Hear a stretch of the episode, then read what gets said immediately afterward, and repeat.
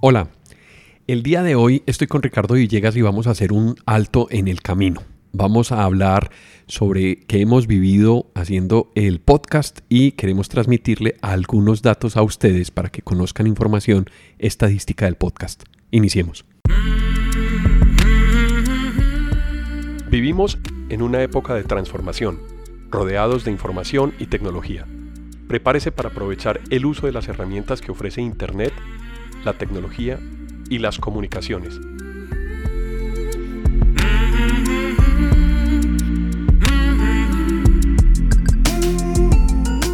Conózcalas y aprenda cómo usarlas mejor. Bienvenidos.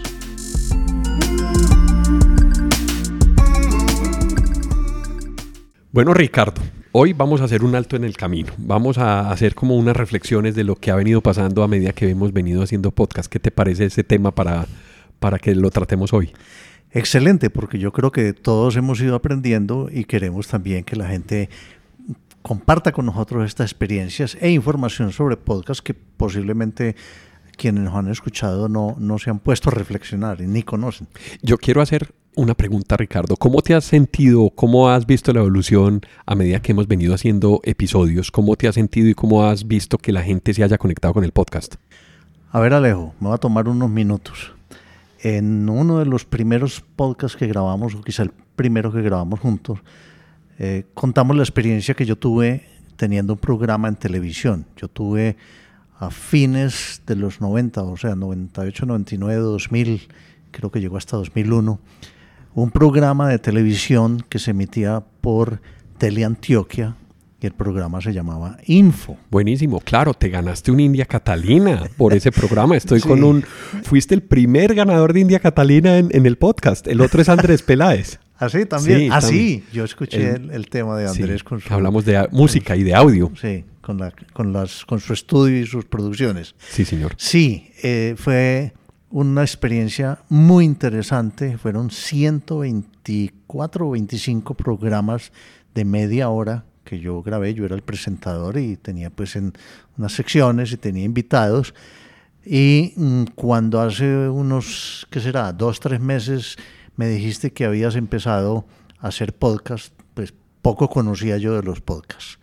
Sí sabía básicamente qué es un podcast, pero no tenía ninguna experiencia y ahora ya después de este tiempo que hemos ido grabando, me encuentro que es una herramienta supremamente versátil, supremamente interesante. Pues yo creo que nosotros los dos nos ha encantado y no vemos el día de la grabación de los podcasts. Es verdad. Porque es que yo lo disfruto. Yo también. Yo lo disfruto. Yo sé, y pues me lo han reconocido, me lo han dicho, he tenido siempre una, una, un deseo de transmitir conocimiento, un deseo de compartir experiencias. Y comparado con el programa de televisión es una cosa totalmente distinta. La grabación de un programa de televisión, sobre todo en esa época, era complicado. Cuando eso no existía, no habíamos empezado la transformación digital, no se grababa digitalmente. Entonces había muchos problemas con, con, el hardware, con los equipos de grabación, con las luces, con los micrófonos. Había que interrumpir cada momento. Además uno está encajonado en un tiempo. Y un tiempo inclusive no el total del programa, sino de secciones. A mí me decían, usted va a hablar hoy de Internet y tiene que demorarse un minuto y 35 segundos. Claro, el formato del programa así lo exigía. Y así, y así se sigue haciendo televisión todavía. Exacto, así se sigue haciendo los únicos que no tienen una, una, una, un horario tan fijo son las transmisiones en vivo. De un, uno cuando va a grabar, por ejemplo, en, DirecTV un programa, un partido de fútbol, le dice que si quiere que le agregue 30 minutos o 60 minutos de extensión porque no se sabe si se va a alargar. Pero en un programa de media hora era muy claro cuánto tiempo era la, la, pauta publicitaria y cuánto tiempo se le podía dedicar al contenido en sí del programa. Es difícil manejar eso. Uno aprende, pero es difícil. Pero lo limita uno demasiado. En los podcasts yo siento que nosotros dos nos podemos a conversar prácticamente sin una limitación de tiempo, además porque nos estamos excediendo, decimos, pues lo seguimos en otro. Claro, puede extender uno el tema o no tiene ningún problema en hacer un podcast de una hora, hora y cuarto, y ponerle pausa para poder volver a escucharlo en el momento que quiera. Eh, sería una de las diferencias que tiene pues la reproducción web de los podcasts, porque si lo reproduces por una aplicación como Spotify o como Podbean, que es la aplicación nuestra, o como el, eh, la misma aplicación podcast de iPod, de, perdón, De Apple. de. Apple. Exacto. Entonces, eh, puedes dejarlo en pausa y puedes reproducirlo. El tiempo de grabación también es mucho más sencillo. Es decir, Claro. pues tiene que tener uno unos materiales preparados, pero se hace alrededor de una conversación, se hace alrededor de la experiencia es mucho más vívida que, digamos, más natural que un programa de televisión. Ahora, uno en Info, cuando el programa de televisión, uno podía eh, apoyarse en imágenes, apoyarse no solamente si quería mostrar una tarjeta multicanal o expansión de memoria de un computador, pues la cámara le enfocaba o y se iba a apoyar con una imagen de un programa que se sacaba de- directamente del computador. Eso era más complejo. Además de que si estabas grabando pues audio y video, tenía que ser en un estudio, los problemas y las implicaciones que tiene la iluminación, la colocar los micrófonos, eso pues hasta en esa época al principio uno lo maquillaban para salir en el programa. Pero esto lo hemos venido haciendo de una manera, a pesar de tener un equipo, o a pesar no, sí se tiene un equipo muy profesional de grabación, todo digital, pero lo hacemos informal y por eso yo creo que es parte de, de- de lo que de lo que hace que nosotros disfrutemos haciendo este, estos podcasts. Bueno, ¿y qué te ha dicho la gente alrededor del podcast? ¿Qué comentarios tienes eh, sobre lo que escuchan? No, muy bueno, dependiendo del tema. Hay veces que comentan que muy buenas esas facilidades de tener el podcast y posibilidad de escucharlos a través de distintas plataformas. Habrá gente que tiene Spotify ahí lo encontrado o en un buscador o, lo, o, o nosotros le recomendamos la, la, la plataforma, que diría yo, nativa, que es Podbean, que también tiene su reproductor que es muy fácil de adelantar 30 segundos, de atrás, de devolverse 20 segu- 30 segundos, de parar donde está el índice de todos los que hemos grabado, porque ya este posiblemente va a ser el número 40, entonces ya la, la lista va creciendo. Y le gusta mucho a la gente, eh, no solamente la, la forma informal que hacemos el programa, eh, le contamos a la gente que nosotros no tenemos un guion, yo siempre te he dicho que, y, y cuando hacía el programa de televisión, a mí no me gustaba que me entregaban, entregaran guiones. Es más fácil hacer una cosa espontánea y hemos tratado, eh, hemos hecho, no sé cuánto, un par de programas de pronto que los conversamos nosotros dos, pero casi siempre tenemos un invitado y a ese invitado también le decimos, no se sienta en una camisa de fuerza, de, inclusive en un tema o en, el, eh, en- o, en, o en que tenemos que llevar un orden.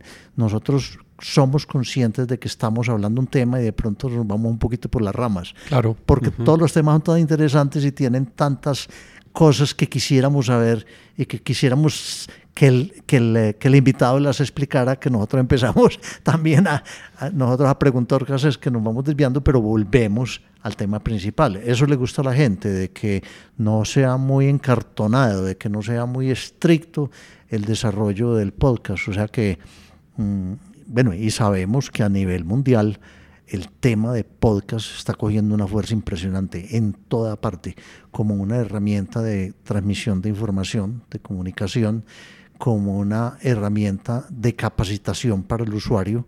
Hay podcasts de todo lo que uno se imagine y de lo que no se imagina también. ¿Te Y- imaginaste que el mundo del podcast en español era tan grande cuando empezaste a escuchar No, podcast? no, con- nunca. No, yo pensé que los podcasts eran una cosa pues que hacían en Estados Unidos y resulta que eso es en todo el mundo y hay podcasts en todos los idiomas. Y la otra cosa es esa facilidad que le da al, al- al- a quien quiera oír el podcast de oírlo en el horario y en la extensión que quiera. Si va en el portable. carro, si va en el carro lo puede poner en el carro y si llegó a su destino para ahí, después lo sigue oyendo. Si se va a acostar a dormir, se puede poner a escuchar un podcast hasta que se quede dormido, hasta que se acabe el podcast. A mí me sucede lo primero. pero pero es, es, es una gran ventaja. Y la cantidad de medios a través de los cuales yo los puedo escuchar, yo lo puedo escuchar en el celular, lo puedo escuchar en el portal, en el computador, en cualquier parte que tenga internet. Y, e inclusive, pues que mucha gente no sabía porque me lo han preguntado, yo puedo descargar localmente el podcast Claro. en mi celular o en mi computador y después si estoy en una parte así no tenga internet, en un avión. En un avión yo puedo ponerme a escuchar el, el podcast. Sí, hace poco estuve de viaje y eran más o menos tres horas de viaje y lo que hice fue descargarme varios capítulos que quería escuchar sobre podcast y hice mi playlist y lo que hice en el avión fue poner en modo avión el celular y reproducir los capítulos. Es buenísimo porque se le va a uno el viaje mucho más fácil porque está uno, o lo alternaba mucho con, con, la lectura, entonces leía un poquito y después el podcast y después leía y después podcast. Ahora, confesaste que en el viaje, que eran como tres horas, estuviste oyendo podcast. ¿También tirado en la playa escuchando podcast? No, no, ya sí no. Eh, en, la, en, la, playa sí no. Más bien en los, en los tiempos muertos de viaje, donde está uno esperando en el aeropuerto, que es buenísimo, o inclusive en el carro, cuando uno está haciendo desplazamientos en la ciudad, ya sea en el carro, en el metro, en el bus, en cualquier medio de transporte, ponerse a escuchar un tema de interés es de mucho más valor. Tengo algunos podcasts que me gusta escuchar y te hablaba hace poquito de uno de mejoramiento continuo que me ha impactado porque uno se encuentra unas joyas en realidad, o sea, son unos temas que se tratan muy bien, que se tratan con un nivel de profundidad bastante interesante y que no tienen el problema del tiempo para educación lo hace sensacional, tanto para empresas como hablábamos hace poco, universidades y colegios. Y hay podcasts especializados en temas específicos. Bueno, nosotros nos metimos por el tema, o, arrancarse con el tema de transformación digital, pero es que me quedo impresionado buscando los podcasts que hay de todo. Mira, yo tengo un hobby que lo he mencionado que es el aeromodelismo y he encontrado podcasts de aeromodelismo. Claro, y tenemos que hacer uno de aeromodelismo. Hace rato está Hace pendiente. rato estamos diciendo que lo vamos a hacer. Llegará, llegará el momento. Ahora, ¿cuál es tu experiencia? Pues Ricardo, eh, eh, la experiencia ha sido buenísima porque yo había utilizado YouTube para apoyarme en actividades de la empresa, del negocio que tengo. Y el impacto no era mucho porque se tenía que ver el video. Entonces mucha gente con la que compartía el video dejaba el video iniciado o no tenía tanto nivel de recordación.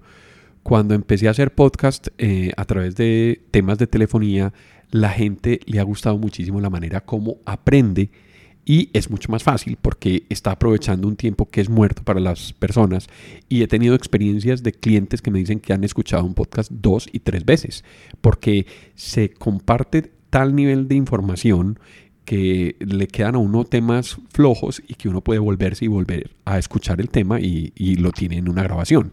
Entonces ha sido buenísimo la experiencia, el impacto para los temas de empresas son muy grandes. Hablamos ahorita también que las empresas están obligadas en capacitar a su personal. Esta es una manera muy interesante también de utilizar una herramienta para capacitar a las personas de manera además estándar, porque se pueden hablar temas y la reproducción es simplemente darle un link y la persona que ingresa a la compañía o la que cumple un periodo de tiempo, pues se le puede dar el link y ya con eso tiene la, la capacitación. Pues yo te lo he expresado, que para mí es, no digamos que una preocupación, sino una inquietud y es cómo hacer más masivos estos podcasts, porque yo pienso que mucho de lo que hablamos es, se podría volver casi que material de enseñanza en universidades y en colegios y utilizar un medio como podcast que también va acostumbrando al estudiante a utilizar los medios digitales y permite llegar a muchísima más gente. Pues yo, yo sí quisiera, y, bueno, ese es nuestro objetivo, compartir conocimiento y, llegar más masivamente.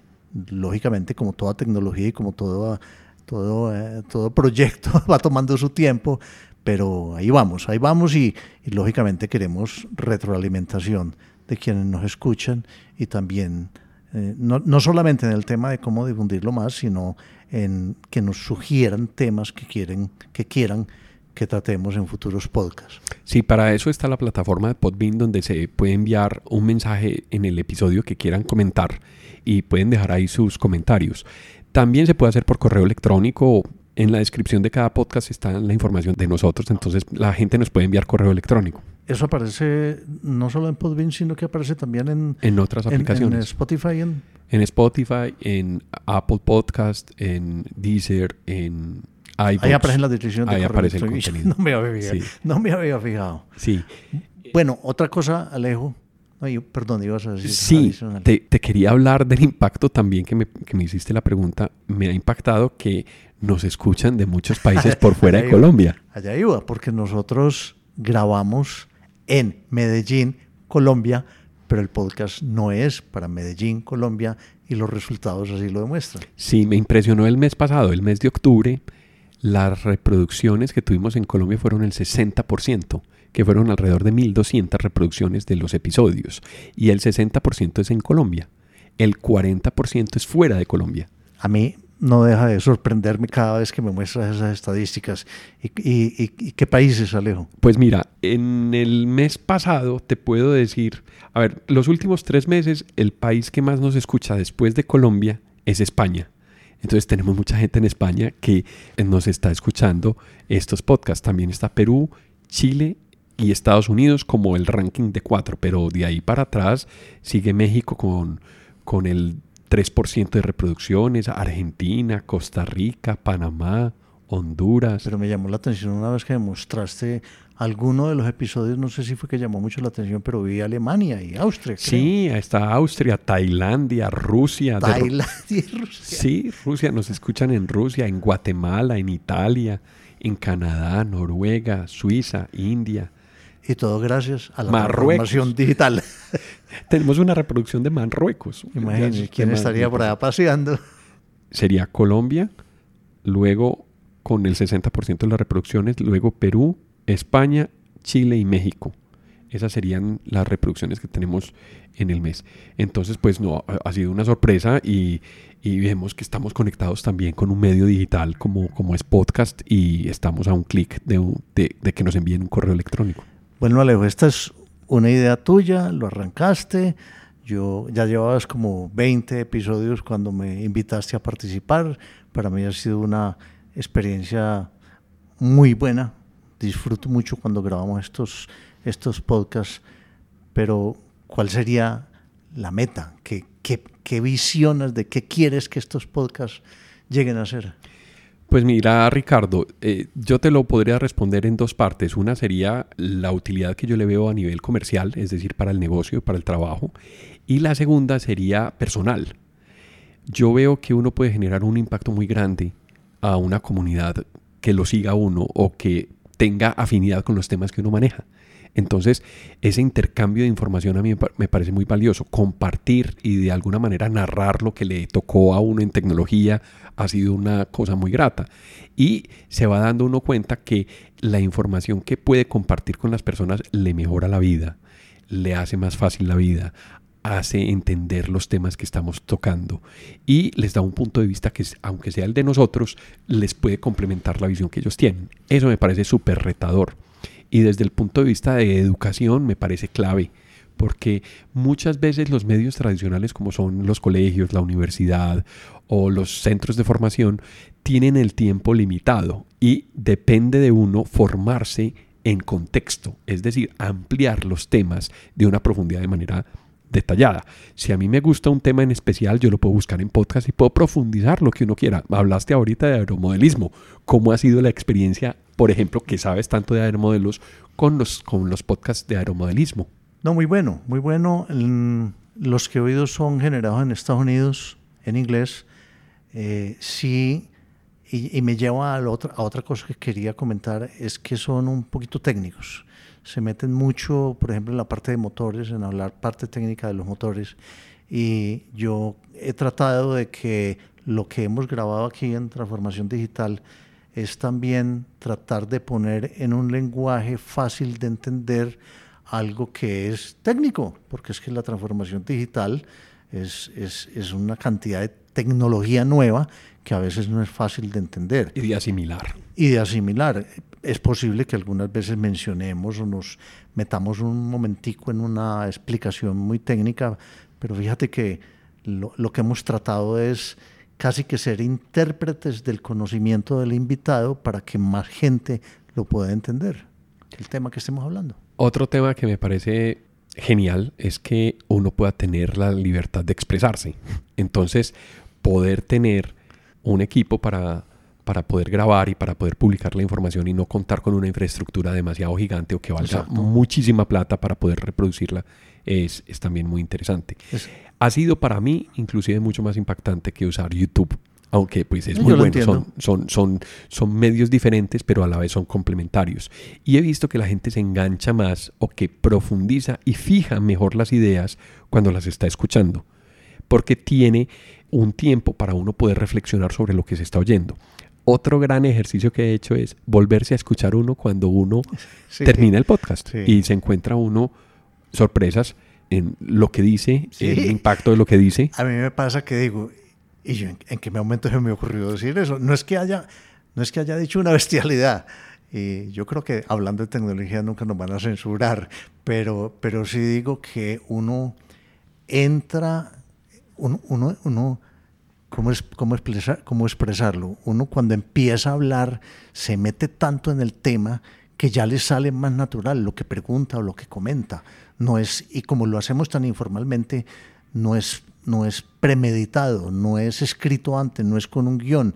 Y, yo sí, cuando me pongo a oír algunos de los podcasts que hemos grabado, me sorprendo, inclusive de lo que yo mismo he dicho. Claro, creo que es un ejercicio reflexivo sobre lo que uno habla, lo que uno ha venido, ha venido pensando y cómo va haciendo esa transformación para que la idea se acomode bien. A mí me pasa eso.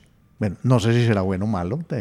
tenemos los los que nos oyen que nos comenten también sobre eso, cómo les ha parecido la forma como vamos desarrollando los temas y de nuevo pues sí sería muy bueno saber qué otros temas quieren que tratemos porque pues hay expertos en muchas cosas y afortunadamente tenemos pues los amigos, los conocidos o las conexiones para conseguir un invitado de un tema específico.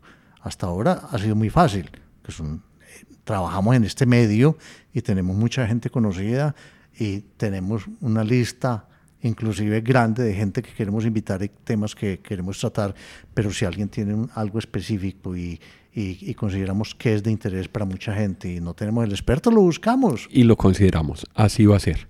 Ricardo, muchas gracias. Yo creo que esta ha sido una buena reflexión sobre el ejercicio del podcast. Ha sido un podcast corto, pero nos, nos ubica como en el nivel de evolución que hemos venido adelantando.